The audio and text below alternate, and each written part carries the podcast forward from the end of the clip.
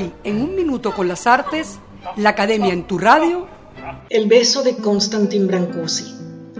El escultor romano Constantin Brancusi llegó a París en 1904, ciudad donde residió hasta el fin de sus días en 1957.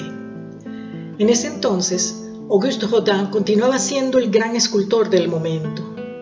Sin embargo, a diferencia de otros jóvenes que asistían al maestro en calidad de discípulos, Brancusi se negó a formar parte de su taller. Y es que Rodin suscitaba pasiones y rechazos. Una razón para rechazarlo era que a él no le gustaba trabajar la talla.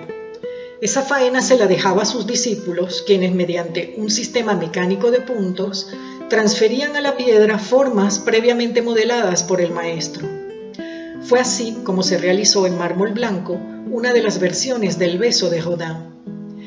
Tallar y modelar son técnicas escultóricas radicalmente distintas, lo que ha sido motivo de diatriba entre escultores a lo largo de la historia del arte. Ello cobró mayor fuerza a inicios del siglo XX, momento en que el desdén hacia el modelado fue tajante.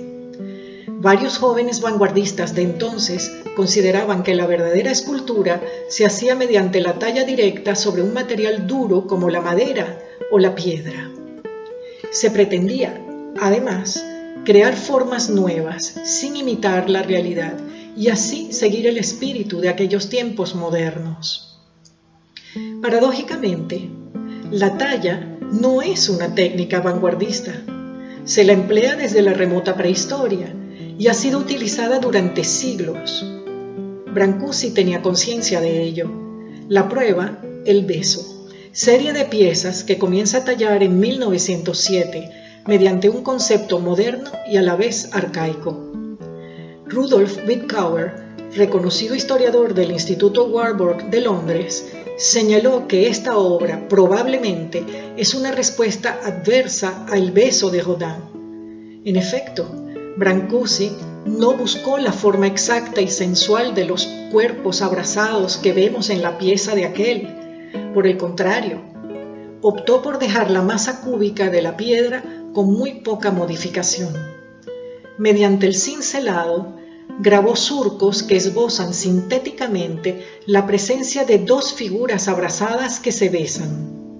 Sin embargo, suprimió cualquier asomo de subjetividad a partir de este tema, algo muy propio del arte del siglo XX, la impersonalidad basó la expresividad de la obra en la riqueza de su condición primaria, en la escultura como forma, como materia. De allí su apariencia simple y arcaica, que sin duda es intencional. Brancusi, como otros artistas vanguardistas, se interesó por las culturas originarias, especialmente las de África.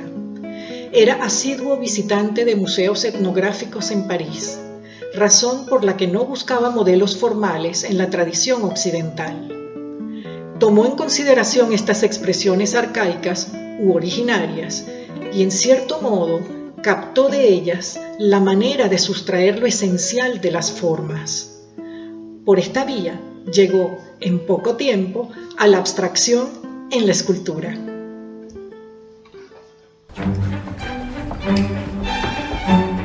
Hasta aquí Un Minuto con las Artes, la Academia en tu Radio.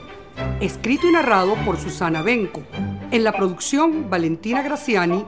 En la grabación, edición y montaje, Raúl Sánchez.